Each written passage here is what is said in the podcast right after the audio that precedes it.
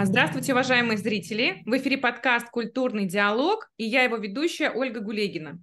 Сегодня у нас в гостях Игорь Лопатенок из Калифорнии, продюсер, кинодокументалист. А многие знают его по одной из самых известных картин с Оливером Стоуном «Украина в огне», а также по фильму «Казах. История золотого человека». Игорь, здравствуйте! Здравствуйте, Ольга, очень приятно. Спасибо за приглашение. Рад э, быть с вами.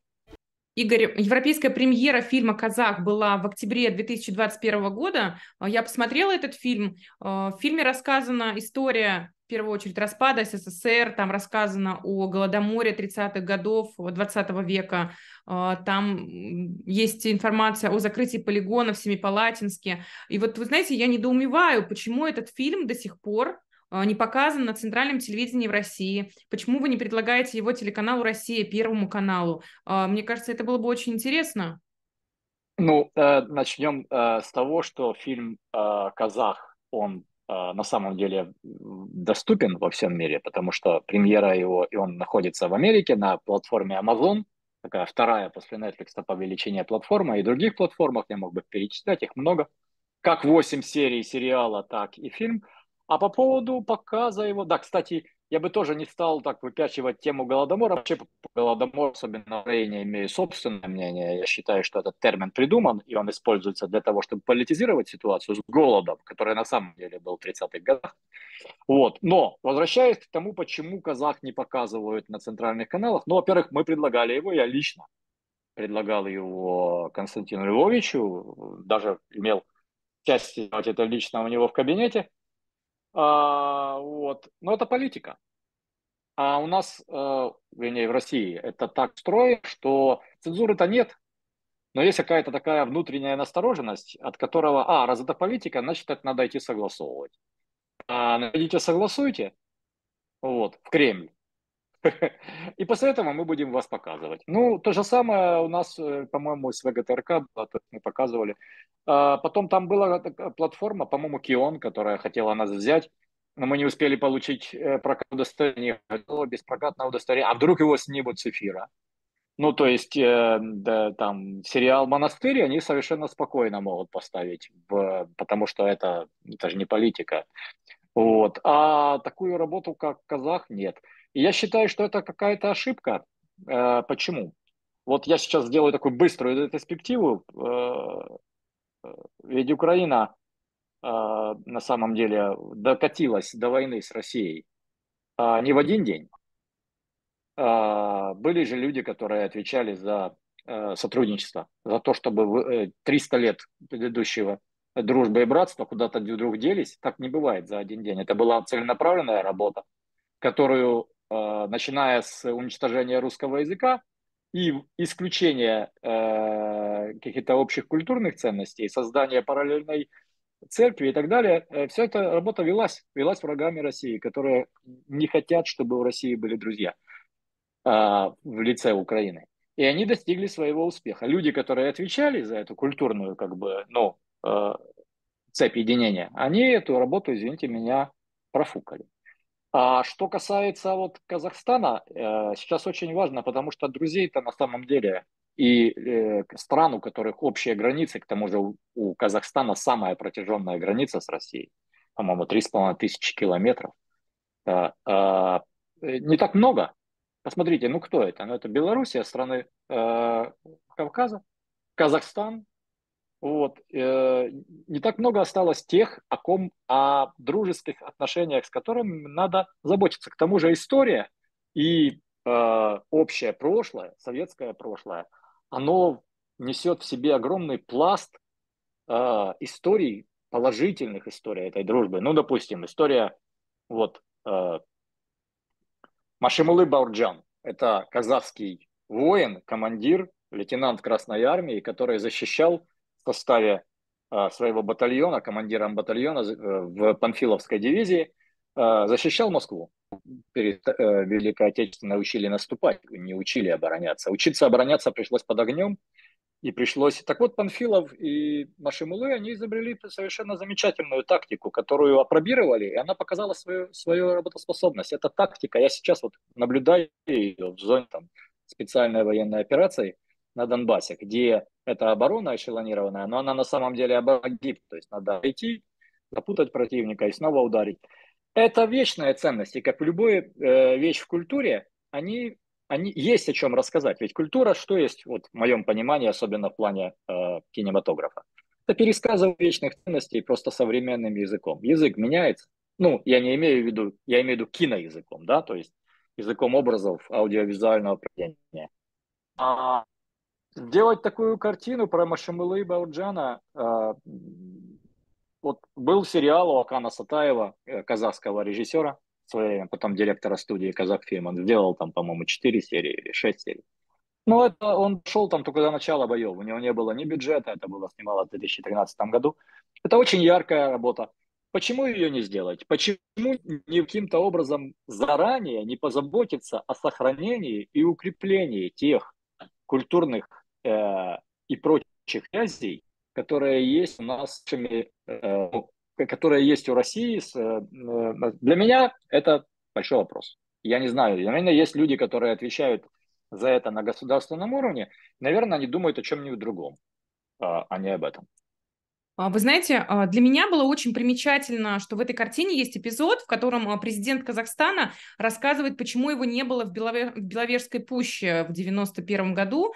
8 декабря, в момент подписания соглашения о прекращении существования СССР, там был Ельцин и Бурбулис от РСФСР, Шушкевич и Кебич от белорусов, вот Кравчук и Фокин от Украины, а президента Казахстана не было.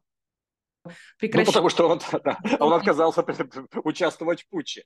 Да, Игорь, когда я готовилась к нашему интервью, я пересмотрела практически все самые знаменитые киноленты о войне, в том числе знаменитую киноэпопею Озерова «Освобождение», которая на меня произвела колоссальное впечатление, и «Блокаду Ершова». И вот говоря о сегодняшнем кино о войне, мне приходят на ум слова Садальского. Он в свое время, по-моему, сделал очень правильное замечание о том, что э, ушли из жизни кинорежиссеры-фронтовики, и поэтому сегодняшние режиссеры не умеют снимать фильмы о войне. Такие режиссеры, как Чухрай, Тодоровский, их нет больше. Э, Колосов, Озеров, Ростоцкий, Матвеев, Бондарчук, Ершов, которого я уже упоминала с его блокадой. Это были настоящие солдаты это были танкисты, разведчики, летчики, связисты. Им было что нам рассказать. И я даже от себя добавлю, что не просто режиссеры были э, людьми, которые прошли войну, сами актеры. Давайте не будем забывать э, Иннокентия Смоктуновского, который не просто прошел войну. Иннокентий Смоктуновский попал в плен и бежал из плена.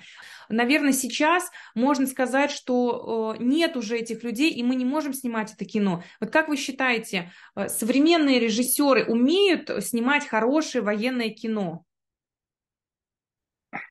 Ну, они, они, же, не, они же не снимают. Они да, же не они... снимают. А поэтому я думаю, что ли они снимать хорошее военное кино?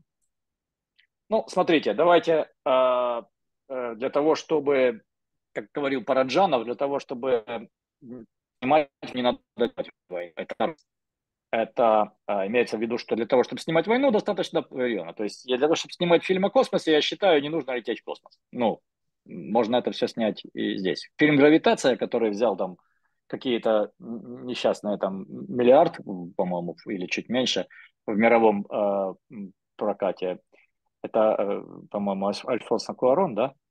А, он, он, он, а фильм достойный и драм достойный. Э, вот. А теперь э, про войну. Э, Леонид Быков, насколько мне известно, в войне как непосредственно не участвовал, снял замечательную трогательную картину. Почему? Потому что был честный режиссер, потому что у него внутри болело так, что он мог это переносить на экран. И его «Бой идут, бой идут одни старики», которые э, мы вернули вторую жизнь в 2009 году, мы сделали его цветным, и после этого э, Первый канал очень долго у нас его покупал, показывал. А, он до сих пор его показывает, но сейчас там у нас есть некоторые э, трения между каналом и нами. А, вот. А, и эта картина, она стала э, на самом деле лучшим фильмом о войне. Почему «Бой идут не старики» фильм о войне? Потому что Быков искренне передал свою историю. То есть да, он не воевал, но он смог рассказать историю этого подвига людей язык музыкальной комедии, что вообще на самом деле, ну, многие считали, что это будет нонсенс.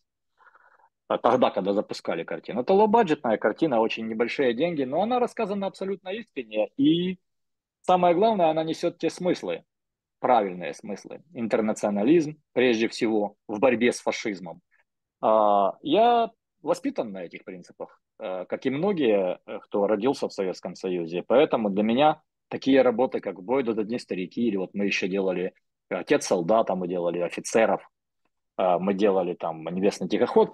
Но вот именно старики и офицеры для меня очень такая, ну, работа. Я, если вы знаете, не только режиссер-документалист, я еще занимался реставрацией и восстановлением и переводом в цвет э, классического советского кино, сделал больше 14 лент. Вот, начиная с, э, со стариков и заканчивая, последний у нас был «Берегись автомобиля», который мы сделали в 17 году, 18 Вот, э, это тоже язык культуры, потому что добавляя цвет в черно-белую картину, мы не создаем новое произведение, мы просто создаем новый вид старого произведения. И таким образом а, а, к сожалению, ну, наша молодежь, она предпочитает цветное изображение э, черно-белому. Это были опросы, Минобороны, по-моему, делала по офицерам, они очень щепетильно отнеслись, не спрашивая. Нас сделали опрос, получилось, что около 80% предпочитают цветную картину черно-белой. Ну вот, пожалуйста, мы ее очень аккуратно сделали, она угу. на всех экранах. Мало того, мы это не делаем за государственные деньги, это все наши частные капиталы, мы никаким образом не берем у государства ни цента, чем я, собственно, горжусь. Мы ни разу не финансировались ни фондом кино, ни Министерством культуры, ни кем, ни кем, ни кем, ни в России, ни в Украине, ни в одной другой стране. Ну, поэтому, а, да.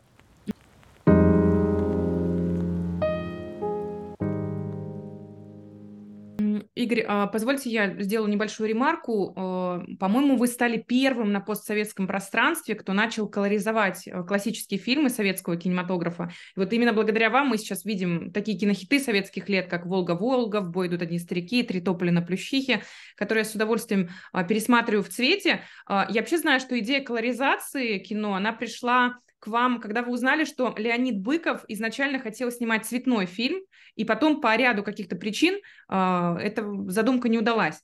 А скажите, согласны... Денег не дали. Денег не дали. Минкульт не дал денег. То есть и все. Вот это, это поэтому и была черно-белая картина. Он в своих дневниках писал, хочу сделать яркую цветную работу о войне. Добрую. Mm. Вот. Пожалуйста. Да. Цветную, добрую. То есть это желание режиссера было снимать в цвете. Дали на черно-белую пленку. Все.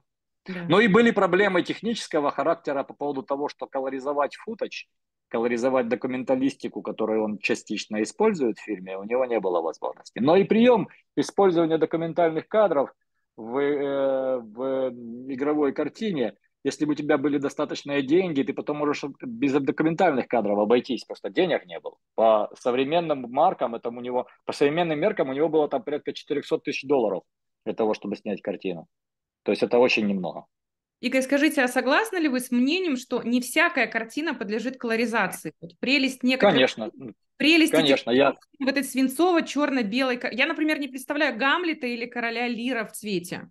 Нет, именно Гамлета нельзя колоризовать. Нельзя колоризовать то, где черно-белая картинка является художественным решением, которое использует режиссер вместе с оператором-постановщиком для достижения своих художественных целей. Ну вот, например, «Летят журавли», э, значит, фильм, который решен Гамлет, да, там это Рублев. Это, это картины, в которых черно-белое решение, черно-белый кадр является замыслом режиссера. Но, допустим, комедии 30-х годов, фильмы про войну, а, ранее или позднее. Потом, не надо забывать, что очень много картин делалось по заказу гостелерадио, а телевизор был тогда черно-белый. И поэтому не было нет нужды в цветном, потому что цвет все равно не передавали по телеку, поэтому оставались. Ну, это уже как бы история такая. Э, мы это сделали, зрители это любят, кто-то нас ругает, большинство хвалят. Смотрят картины, мы ни цента не взяли у, у государства, мы все это сделали. Мы вернули все свои э, вложения достаточно неплохо. Э, это работает. Э, последней задумкой, но, к сожалению, вот тяжело стало находить людей, которые готовы поддержать это дело, особенно поддержать это рублем.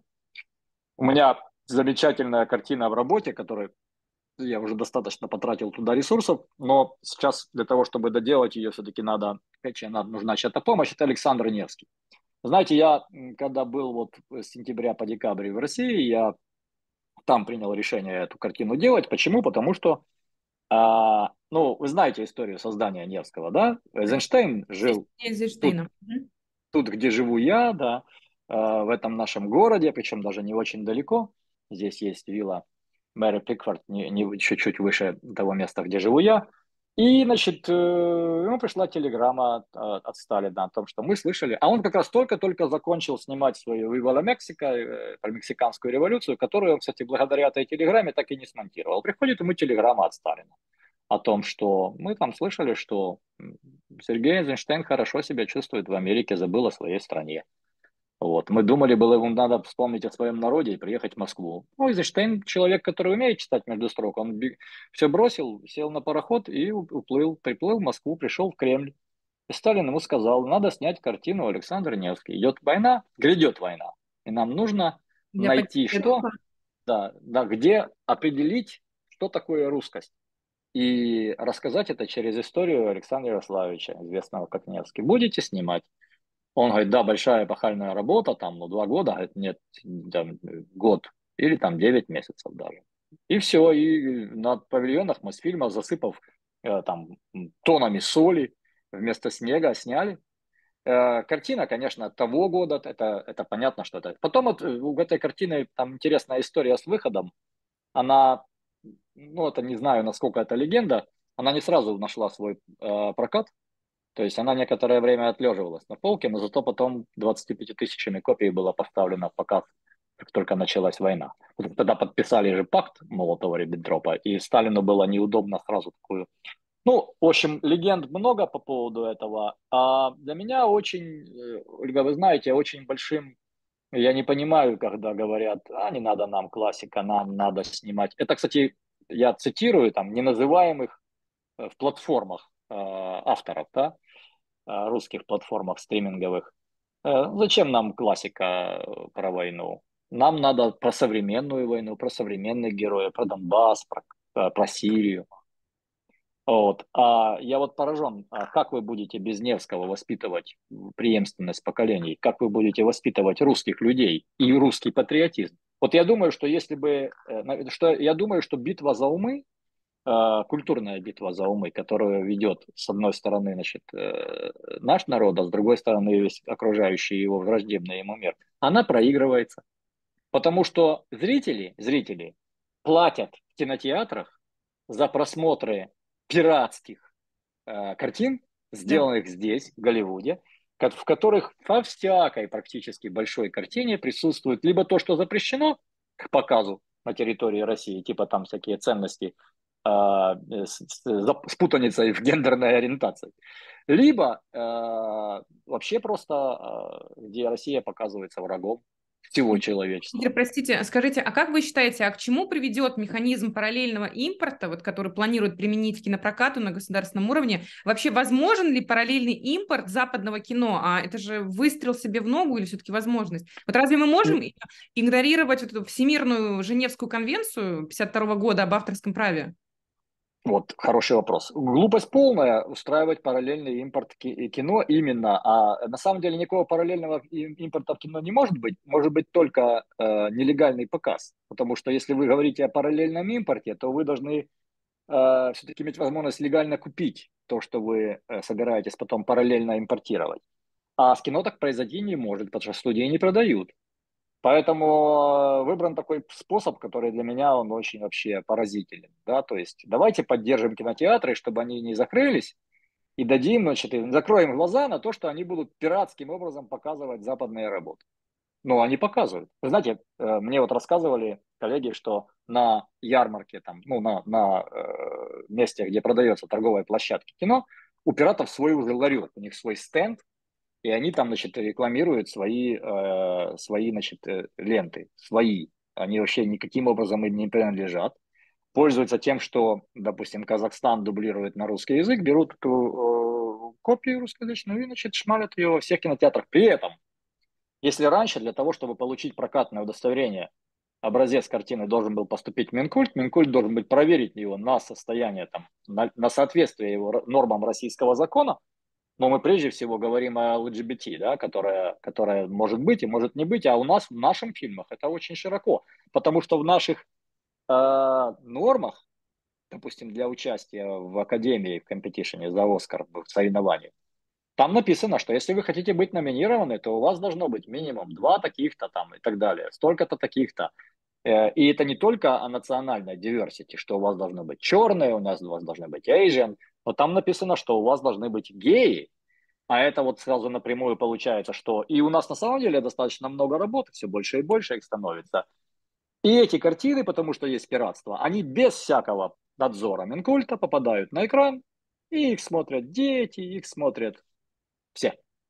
Вот э, к чему приводит такая политика. Мало того, я считаю, что это шанс потрясающий, я согласен здесь с Вадимом Верещагиным, э, директором Central Partnership, что российская кинематографи- кинематографическая отрасль бизнеса получила уникальную, благодаря выходу мейджеров, что мейджеры проработали рынок, создали рынок киносмотрения э, и вышли.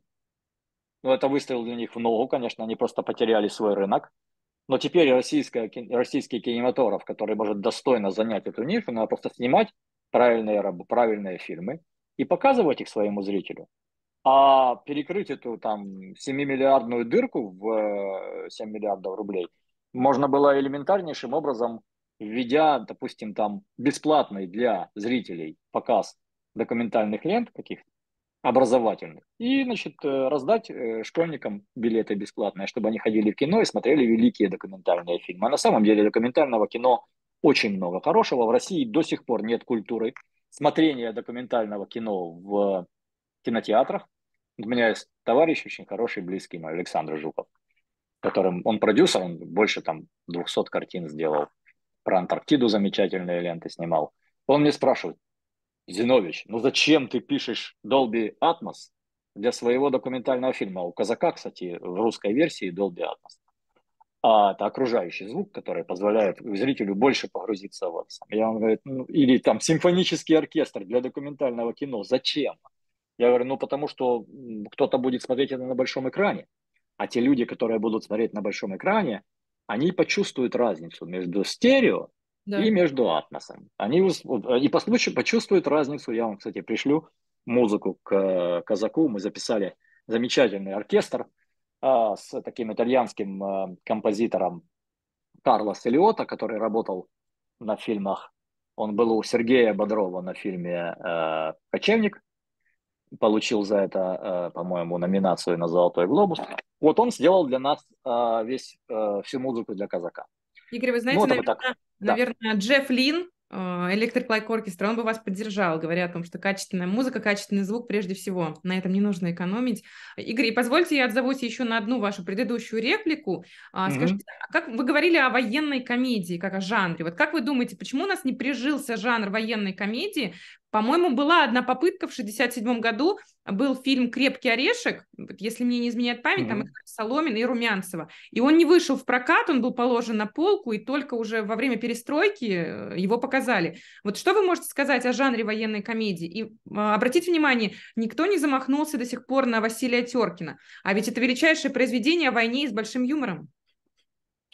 Да, насколько мне известно, Теркин как-то все-таки экранизировался, но э, вы знаете, это очень тяжело делать, Ольга, вот потому что на самом деле комедия, э, даже музыкальная комедия э, э, присутствует. Это ведь будут не старики, это комедийный жанр, можно во многом сказать. Можно. Военный фильм, да, комедийный, да, музыкальный, да. Надо быть очень искренним режиссером для того, чтобы это делать. Может быть, режиссеры боятся. Вот мне э, моя коллега, не буду называть имени, она очень известный оператор-постановщик, очень много фильмов российских больших сняла. А, и она говорит, я прочитала все, что подается там в Минкульт или там на, на питчинге используется. Там, меня пытались на такой-то э, сериал там пригласить на Донбасс, называют Донбасс. И я отказалась. Потому что я прочитала сценарий, и я не вижу свои, себя там, я не хочу в таком участвовать. Не хватает, э, прежде, прежде всего не хватает сценарного мастерства, потому что школа, школа сценарная, к сожалению, э, потеряна. Вот. А потом, ну, режиссеры, знаете, современная кинематографическая индустрия воспитывает людей, которые снимают, вот как снимает примерно э, Сарик Андреасян. То есть они снимают то, что, ну, развращает зрителя э, и делает его вкусы более низкими. Игорь, то есть получается, что не надо выделять патриотическое кино в какую-то отдельную группу, а талантливые настоящие режиссеры могут сделать настоящее кино, и эта картина будет рождать любовь к родине само по себе. А, вот, на мой взгляд, очень многие фильмы стали культовыми именно потому, что они отражали какую-то реальную картинку. А, любое, любое талантливое кино патриотично само по себе. Это не моя точка зрения. Я читала об этом у недавно почившего киноведа Андрея Дементьева, Леонтьева, он говорил о том, что, например, возьмем советский фильм «Я шагаю по Москве». Это тот фильм, который дает образ такой страны, в которой хочется жить. И вот проблема в том, что современное патриотическое кино, оно редко получается хорошим, а поскольку его снимают те люди, которых можно отнести к коммерсантам. Они стараются придумать какие-то мифы, они хотят снять блокбастер, и в результате получается вранье. Вы согласны? Вы знаете, Ольга, тут очень интересная динамика. То есть, когда Советский Союз распался, кинематограф испытывал самую тяжелую э, в свое время бескартинье. Когда, знаете, когда ты профессиональный режиссер, ты можешь снимать, а у тебя нет денег. Кино, к сожалению, дорогая история. Кино нельзя снять одному человеку, это будет не кино. И кино – это труд сотен, если даже не тысяч людей на большой картине. Совместный труд, достаточно дорогой, где каждая, где выработки там, нормативы госкино были там 45 секунд для сложно-постановочных и детских картин, 35 секунд в день. Ну, может быть, больше сейчас. А, снимать по 17 минут в день, такое нельзя, не получится. Вот, это раз. Второе, э, когда это без картины начало заканчиваться, что было первым делом востребовано. Первым делом были востребованы, кстати, вот первая большая работа, она была про войну, и она, Сергей Бондарчук снял «Девятую роту», это был первый коммерческий хит, коммерческий успех, а потом началась вся другая история. А, очень много зависит от режиссеров, а, но и от продюсеров. Нельзя забывать, что, допустим, продюсером Сталинграда был Александр Роднянский, который потом бежал, и у него до этого была, а, ну, я с ним давно в контрах, поэтому спокойно об этом говорю. Я с самого начала с ним в контрах. Мы ему не дали денег на фильм, который а, он называл Jayne Mansfield's Car. Абсолютно провальная картина. Билли Боб Торнтон режиссер. 12 а, миллионов бюджет, он просил у нас 6. Ну, мы послали его далеко. Вот. Так вот, снимали-то люди в основном в либеральной этой прослойке, в влиянной части особенно, очень много людей исповедовали принцип «плюнь в родину, получи приз» на Западе. То есть, э, и при этом в этом участвовали известные режиссеры, режиссеры, которые профессионалы, за что я еще, ну, как бы не делает им это дело честь. Ну, Звягинцева, Левиафан, опять же, продюсер Роднянский. Хорошая картина, но почему никто нигде в паблисити не сказал, что оригинальная история случилась в Америке, в штате Обаха? Почему никто об этом не проговорил? Получилось так, плюнь в родину, получу приз, схема работала. Началась потом э, специальная военная операция. Товарищи под, поднялись и, значит, вышли на выход. На их место, по идее, кто-то должен был прийти, правильно? На остались те люди, которые, которые в этом деле безобразия не участвовали. Вот те люди, которые в безобразии не участвовали, в том числе, допустим, Сарик, э, они привыкли делать что? Они привыкли делать то, что легко продается ну, допустим, Мариус Вайсберг, да, который снимает свои э, легкие комедии, живет в Лос-Анджелесе, между Лос-Анджелесом и Москвой, а, и вроде все хорошо, но единственное, что у него основным героем был Зеленский. Собственно, Мариус-то его и сделал. Из Зеленского, а, из актера а, никому неизвестного, сделал из него актера там B плюс класса. Э, и все эти восемь первых свиданий и так далее, они все ну, что это такое? На самом деле это да, такая драмеди, мелодрама легкая, которую легко делать. За 2 миллиона делаешь, 10 миллионов собираешь э, в прокате, где-то миллион зарабатываешь. Да. Работала, работала. То есть, получается, пошли поэтому дальше. Появились платформы, которые, значит, давайте нам кассу, давайте нам жесткач, давайте. И любая попытка дать платформам что-то с одной стороны, либо политическое, с, любой, с другой стороны, там, военное, у них вызывает такая история, что, типа, людям война не нужна, они от войны устали в новостях, давайте нам как бы такое, чтобы люди могли расслабляться. Это глупейшая выдумка, абсолютно не имеющая никакого отношения.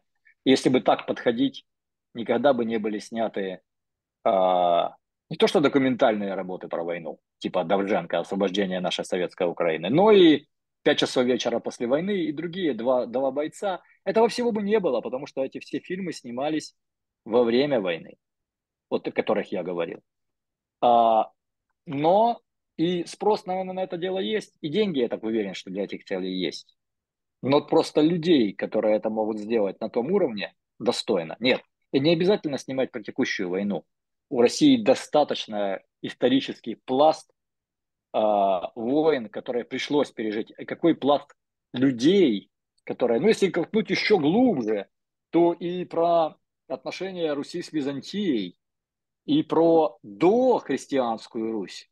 На сегодня нет ни одной работы, не говоря э, про документальные или какие-то недостаточного бюджета, но нет мощной работы. Вот у меня есть в, разви... в девелопменте такая картина, которая называется «Скифы». Она говорит о том, что вот вся вот эта э, э, общность, которую мы сегодня называем евразийством, она-то на самом деле и есть наша дохристианская история. Почему о ней ничего нет? Почему до сих пор до сих пор бытует мнение среди ученых, э, профессионалов, которые занимаются историей скифов, что у скифов не было писем. Да, то есть они есть есть надписи, да, на, допустим, вот в нашем фильме "Казак" там есть такая чашечка, которая была найдена вместе с золотым человеком еще в 70-е годы. На ней написано э, там правители всех четырех сторон света плачут, потому что ты ушел. Вот. А, то есть есть Э, есть, есть таблички, которые мы находили там второго, четвертого века до нашей эры, с которым высоко, высоко развитое языковое письмо. А все считают, что письменности нет, и никто ее не ищет. А мы нашли о том, что Ватикан порядка 10 веков, начиная с крещения Руси, вот с 10 века примерно до нашей 9-10 века, занимался уничтожением, геноцидом киевской письменности. Собирал и уничтожал или увозил в свои архивы э, памятники, памятники именно, монументальные памятники скифской письменности. До 150 табличек только в одном э, случае, в, э, вот знаете, в Венгрии, там, где э, они себя на самом деле считают потомками прямыми Аттилы, и памятник Аттилы стоит, насколько мне известно, в Будапеште, а, а Аттила, он же был гун, а гун, гун и скиф это одно и то же. А, это просто разное название. Просто они сами называли себя скифы, а римляне называли гунами, и греки называли гунами. Вот, а, то есть, и там есть целая, вот уже детективная история, какое, как код да Винчи, да, о том, как Ватикан на самом деле вел войну против а, скифской письменности. Спрашивается, зачем? Зачем? Ответить на этот вопрос надо. А отвечая на этот вопрос, можно познакомить зрителя и, самое главное, создать миф общности. Той общности, которую можно противопоставить древнегреческой культуре, на которой строится вся общность западной цивилизации.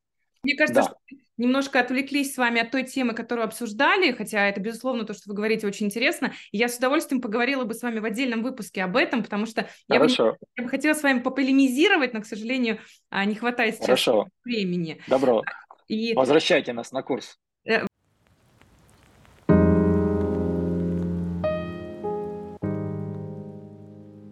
Возвращаю на... Э, Игорь, позвольте с вами не согласиться. Вы сказали, что не нужно летать в космос для того, чтобы снимать фильмы о космосе, и не нужно воевать для того, чтобы снимать фильмы о войне. Отчасти я согласна с вами про космос, но давайте не будем забывать, например, таких людей, как Евгения Жигуленко, режиссер, которая прошла всю войну, она герой Советского Союза, она летала со, своим, э, со своими легендарными ночными бомбардировщиками. Вот она уже на пенсии, Э, пошла учиться в ВГИК только для того, чтобы снять фильм о боевых подругах. Она в 60 лет дебютировала как режиссер совершенно изумительной картиной «В небе ночные ведьмы». Она герой Советского Союза, она гвардии майор, кавалер всевозможных орденов, понимаете? То есть, на мой взгляд, сейчас пойти в кино и посмотреть хороший фильм о войне – это большая удача. А вот как вы считаете, в чем же особенность военного жанра с вашей точки зрения? Ну, во-первых, я не специалист в военном жанре. У меня нет ни одной картины про войну, и к тому же нет ни одной картины игровой. Я больше документалист. Во-вторых, документализм, он всегда ну, погружает тебя в то место, о чем ты снимаешь. А, я бы, знаете, вот списка того тех кар- э, э, картин, которые я сейчас скажу какую-то, чтобы быть воспринято как ересь, но это на самом деле так, и с этим надо мириться, надо это понимать. Для того, чтобы когда это понять, то можно это будет использовать. Вот есть замечательная картина Рома. А, она у нас в нашем прокате шло как Великая Отечественная. В мировом прокате она известна как Unknown War, неизвестная война, Ланкастера.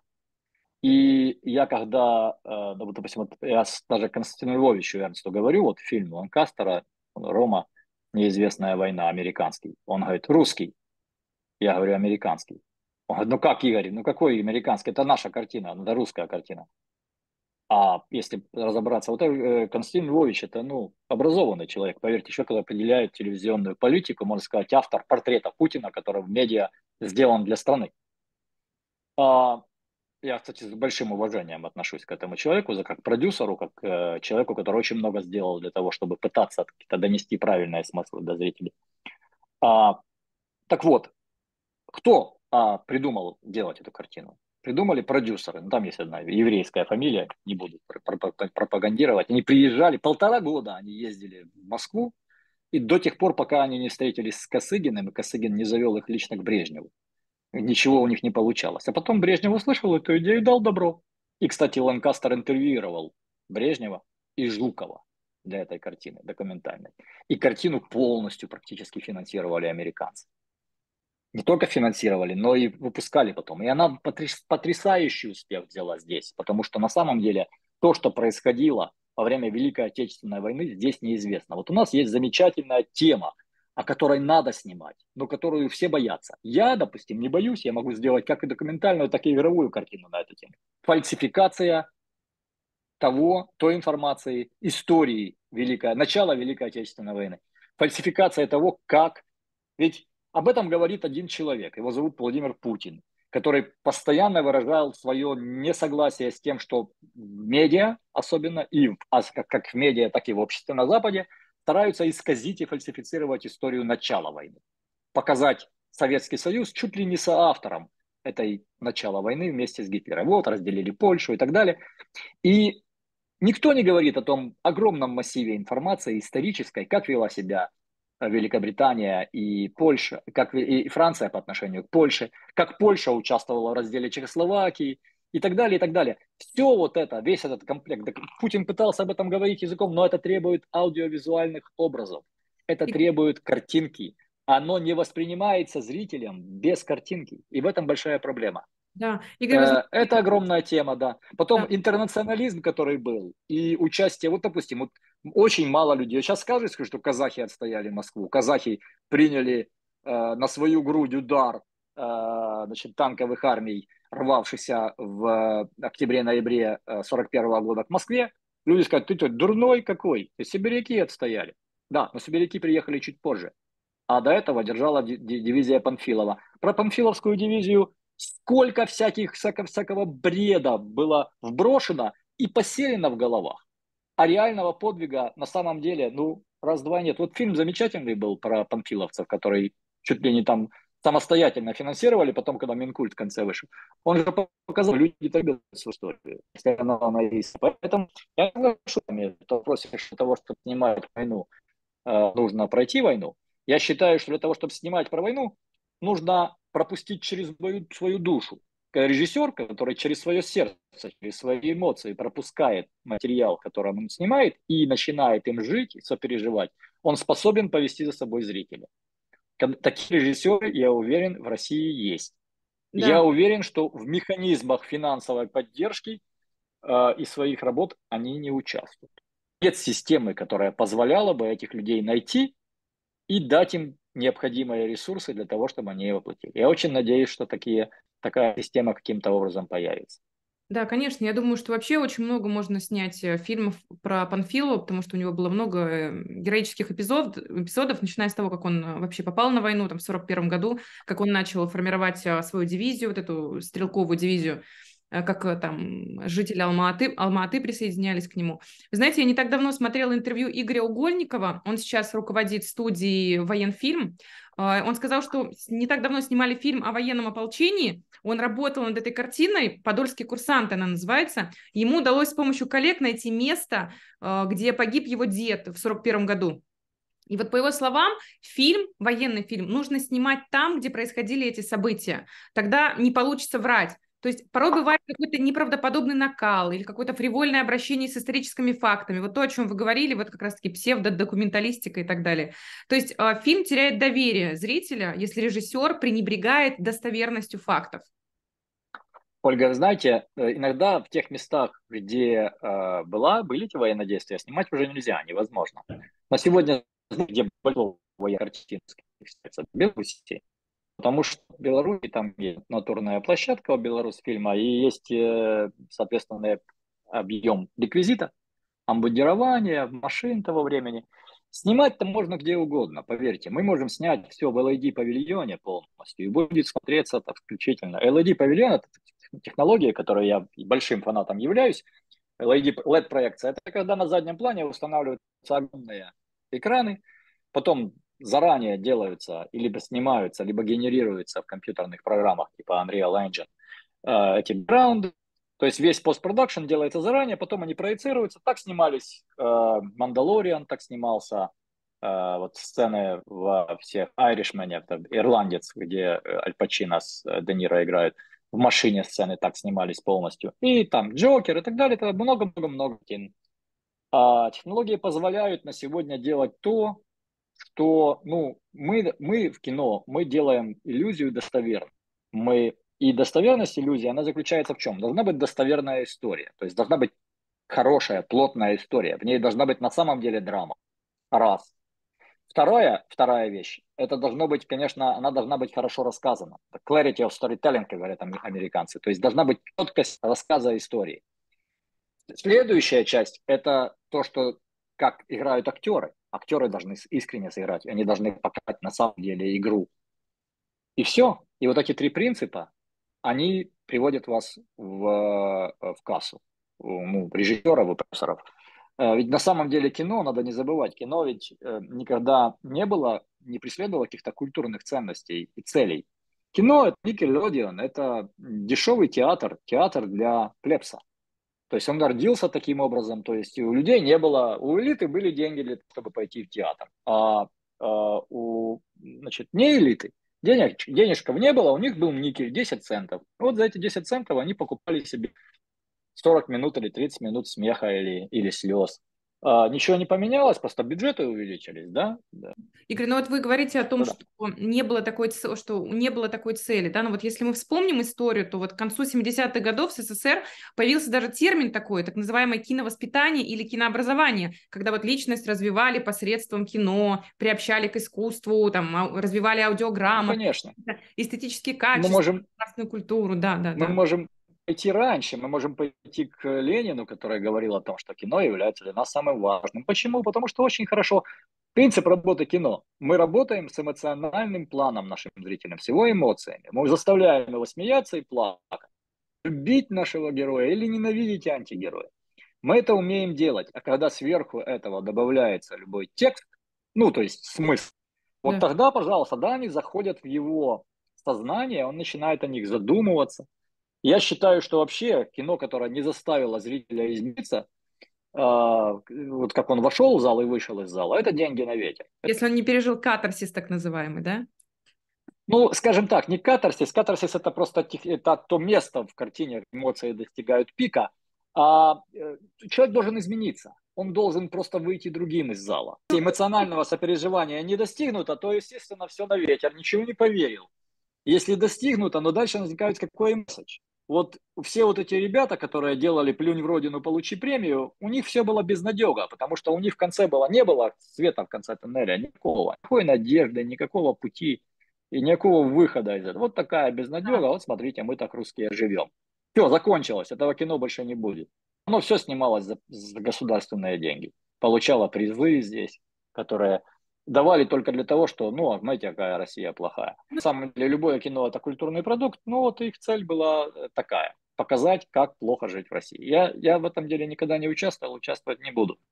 Люблю эту страну, люблю этот язык, люблю этот народ, э, принадлежу одной вере, и для меня, невзирая на то, что я жил в Америке, я до этого жил в Украине, и очень много жил в Москве, больше пяти лет, э, я себя считаю русским.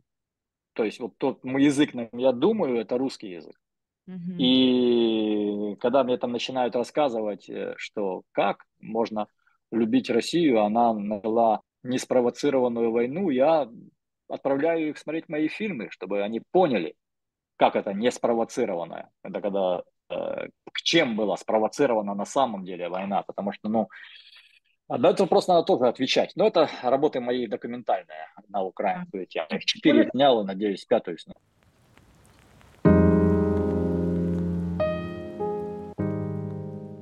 Да, вы знаете, вот да. я знаю, что ваш фильм посмотрело более, а, более полумиллиарда людей на планете Земля. Вам есть, это правда, вам есть чем гордиться. И, Игорь, вы знаете, вы ну, Игорь, вы еще подняли очень важную тему, хотела бы с вами поговорить, если позволит время. А вы сказали mm-hmm. о том, что, э, и я тоже заметила, что в некоторых современных военных кинокартинах нам показывают такую картинку, что не было плохих немцев, не было плохих русских. Вот был плохой Сталин и был плохой Гитлер, они не смогли договориться, а все остальные были хорошие, понимаете? Вот мне кажется, что этого не должно быть. Должна быть очень четкая полярность кто черные, кто белые. А сейчас эта полярность стирается. Вот были два тирана, которые не смогли договориться. И я знаю некоторые фильмы, которые вышли в, широк, в широкие прокаты, и они именно эту идею и продвигали.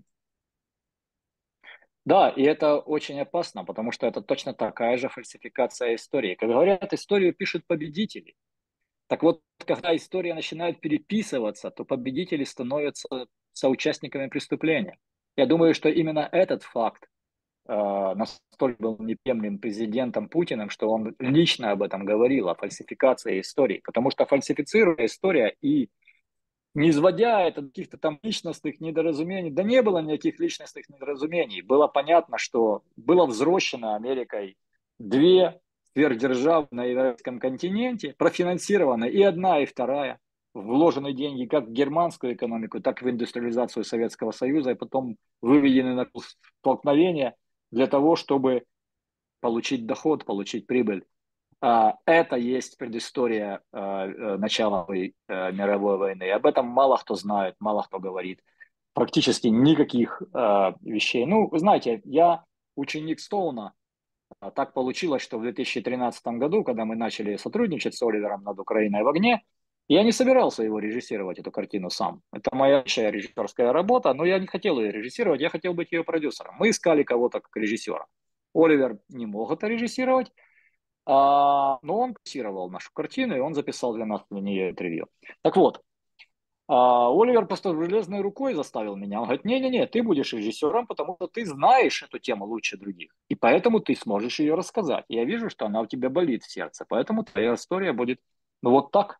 И я с режиссером с его руки. Я очень долго боялся. У меня нет образования киношного. Мое образование началось на площадке. Я очень хотел делать кино. Мы сделали студию, мы начали рентовать оборудование, с этого, э, потом мы стали заниматься продакшеном. То есть мое обучение кино прошло в площадке. То есть с того места, где кино снимается. И по ходу я начинал понимать, что делает оператор, что делает режиссер, что делают актеры и все остальные участники киношного цеха. Так вот, Оливер, он прекратил мои... Э, я хотел режиссировать, но боялся. Я считал, я не готов, я не готов, мне надо еще поучиться, мне надо сделать... Э, ерунда, ты будешь делать, я тебе помогу. Мы сделали, я показываю, значит, ему после шести месяцев монтажа показываю первую сборку Украины в огне. Ну, я скажу так, метафорически он ее выбросил в мусорный бак. А он, конечно, этого не сделал, но он сказал так, завтра ты и режиссер монтажа, это Алексис Чавес, очень большой мой товарищ, с которым мы сделали вместе много работ потом. А в монтажке завтра в 9 утра. Он пришел с 9 до часу, мы 4 часа с ним поработали, и мы сделали 30 минут вот того монтажного а, решения, которое зрители знают как «Украина в огне». И, кстати, там еще один был маленький момент. Все, буквально все отговаривали меня от э, этого, э, я называю это fire dance, танец в огне, которую сделала французская э, танцовщица Фанни Сейдж для нашего фильма. Меня отговаривали все. Мои коллеги-продюсеры говорили, ну зачем тебе эта голая девушка в огне, что, что ты хочешь этим сказать? На самом деле, этим, этот танец – это метафора всего фильма. В нем рассказывается все и желание, тяга к этому огню, и попытка с ним поиграть, и последующие все проблемы, которые огонь бывает, когда огонь, по сути, разрушает и убивает. А, то есть метафорически это рассказанный весь фильм. Если вы посмотрели эту заставку, вы уже поняли, о чем будет идти речь. Все были против, кроме одного человека. Оливер сказал мне, Игорь, ты режиссер, делай, как ты считаешь нужным. Всех пошли и делай так, как ты считаешь лучше для фильма. А я сделал, даже врагам нравится. То есть даже враги, которые не любят и не приемлят весь месседж картины, они говорят, ну, Firebase, да, это интересно. Игорь, я знаю, что вас приглашают в различные учебные заведения. Вот осмелюсь предположить, что в ВГИК, где вы преподаете. Скажите, пожалуйста, какие это предметы и какие качества, на ваш взгляд, актуальны для педагога, если речь идет о кинематографической деятельности? Вот как вы оцениваете, например, преподавание в ВГИК в том числе? Потому что это такое кинематографическое МГИМО на сегодняшний день. Нет, я в Абгике не передаю, слава богу, и не хотел бы, потому что это большая ответственность. А, я бы мог бы режиссуру документалистики где-то почитать. Я несколько раз э, преподавал у Меты в школе у Александра Меты. Да. Вот, несколько раз. А, и я здесь преподавал в UCLA, у нас в университете Калифорнии. Угу. Преподавал стереографию, то есть ну, производство 3D, 3D картин. Скажите, пожалуйста, а вот какие качества актуальны для педагога с вашей точки зрения, если речь идет о кинематографической деятельности? Как вы считаете? Ну, а самым актуальным качеством является то, что он должен не быть непосредственно снимающим режиссером. Он должен снимать картины, а еще иметь возможность преподавать. Потому что если преподают люди, вот знаете, есть такой очень известный автор э, э книг, преподаватель сценарного мастерства Маккей. И если вы посмотрите на его последнюю работу, какой-то очень третьеклассного разряда сериал, снятый в 80-х годах. А его книги, там, я знаю, вот, допустим, как в Украине, да, там Министерство культуры Украины выделяло деньги для того, чтобы студенты могли ходить на семинары этого Маккея. Ну, это нонсенс. Человек, который ничего не снял, ничего не написал для того, чтобы...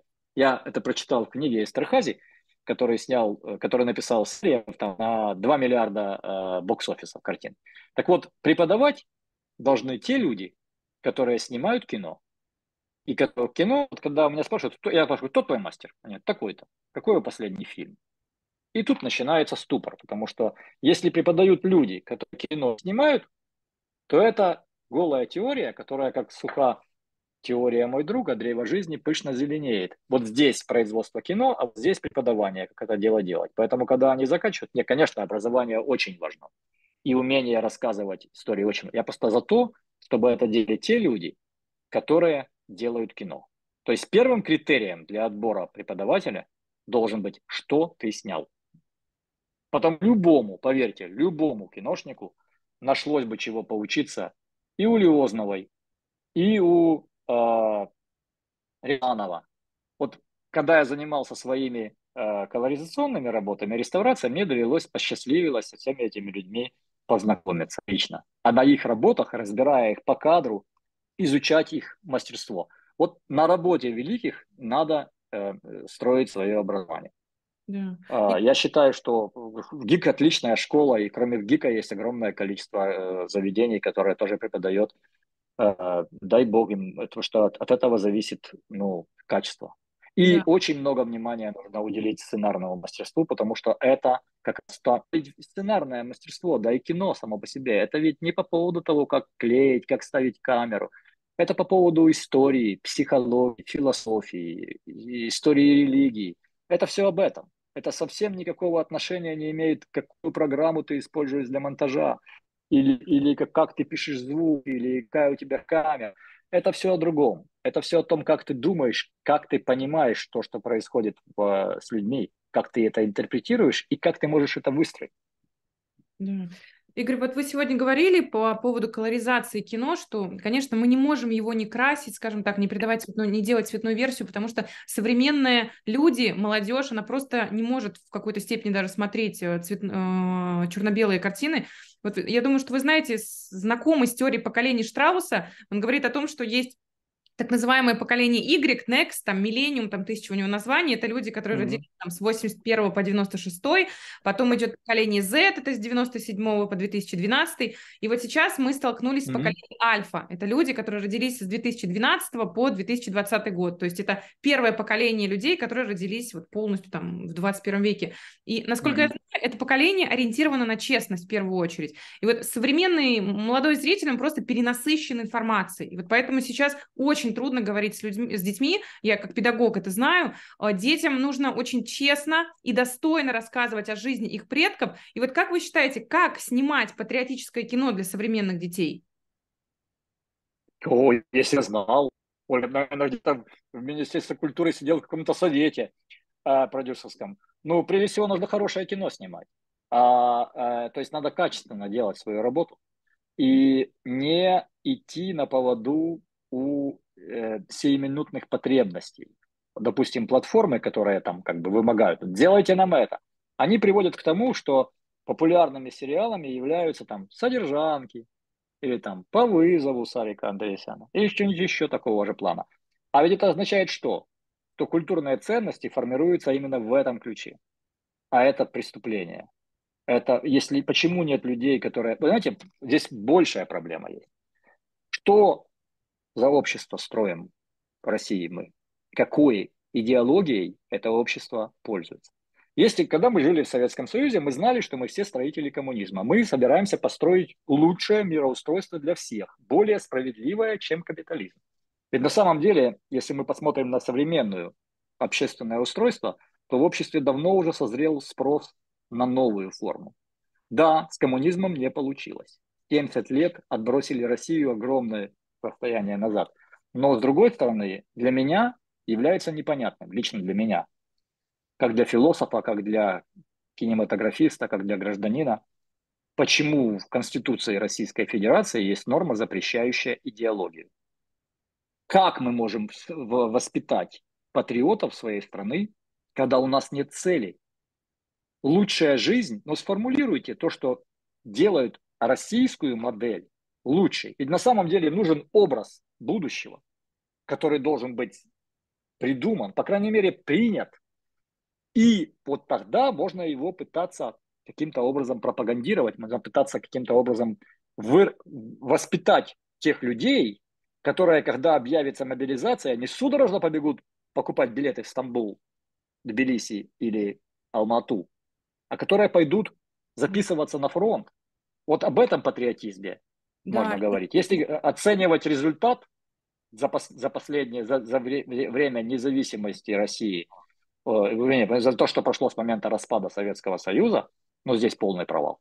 Да. Потрясающий провал. Воспитано Вы... поколение, да, которое э, ценит вот эти ценности. Вот телефон для Игорь, вы знаете, я думаю, что вы можете, Родина. вы живете в Америке, вы можете об этом говорить от первого лица, потому что а, мы сейчас переходим к какой-то очень важной теме, вот что стоит за идеей избранности американцев, да, вот я не, буквально недавно читала книгу Роберта Беллы, это религиовед и социолог, он пишет о гражданской религии США, то есть это такая особое религиозное измерение в политической системе, то есть вот у них есть какие-то, он называет это идеальные вербальные символы, это биль о правах, декларация независимости, обращение Линкольна, да, то есть это они воспринимают как такие священные тексты, они имеют сакральный смысл, понимаете? Есть какая-то понятийная символика, это флаг, герб, президент как символ, понимаете? Статуя свободы как символ, несмотря на то, что она в Париже была, насколько я знаю, построена. А, какие-то люди, Джордж Вашингтон, Линкольн, вот религиозная составляющая, религиозное измерение. Мне кажется, что это очень интересная тема гражданской. Вот смотрите, да, это то, что мы называем государствообразующим мифом. У Древнего Рима была легенда о Ромулусе и Роме, которых скормила волчица. И на этом строилась их такая избранность, да, мы дети волчицы, мы будем разделять и властвовать.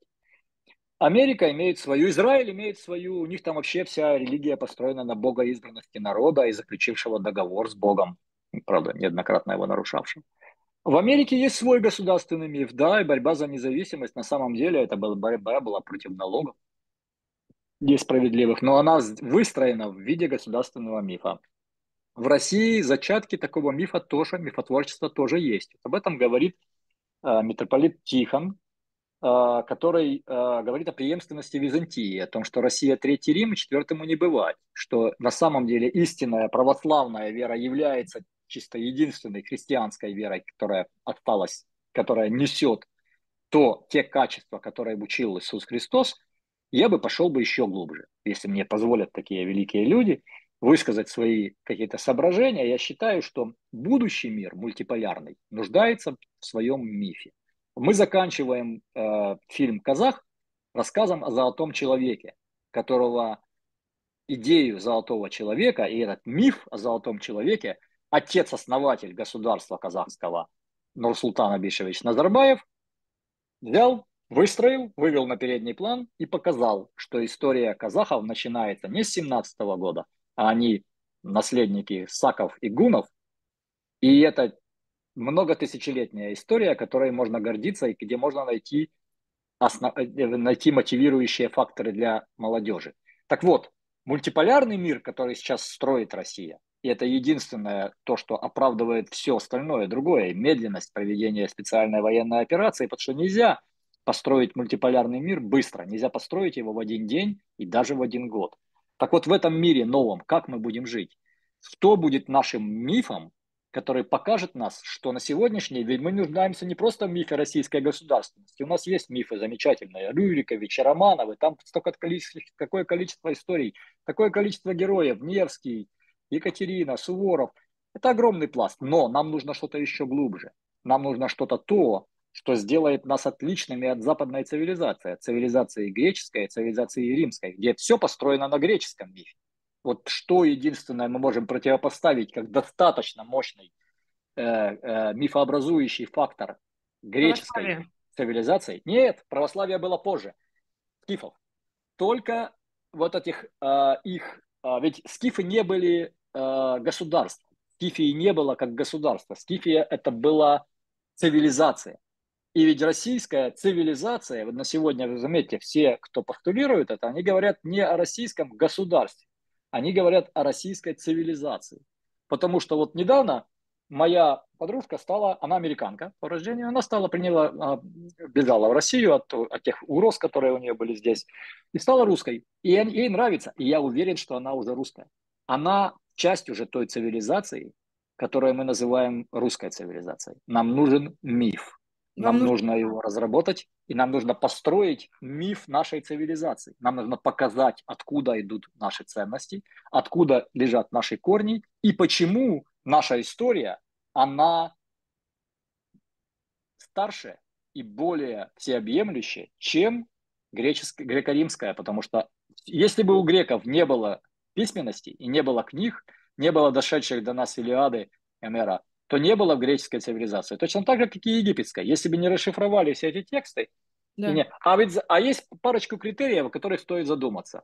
Скифская цивилизация произвела золото в три раза больше, чем греческая и египетская вместе взятые.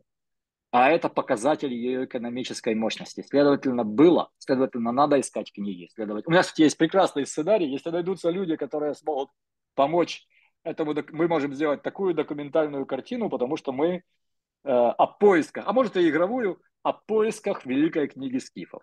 Великой и, да, открыть, да. да. Знаете, Игорь, вот вы говорили сегодня о мифе. Вот я буквально недавно прочитала книгу Лосева, которая называется «Диалектика мифа». И вот миф по Лосеву это, – это не выдумка, это особая форма существования культуры. Вот, например, американская мечта. Миф – это некое ценностное представление нации о самой себе. Это такой способ оформления самоидентичности в символической форме. Это не... Совершенно верно. Да. России нужен, России нужен миф нового мультиполярного мира. Если Россия собирается, а она и уже играет эту важнейшую роль в создании этого нового мира. Посмотрим вот сейчас, что будет в Южной Африке, объявят ли валюту или не объявят новую.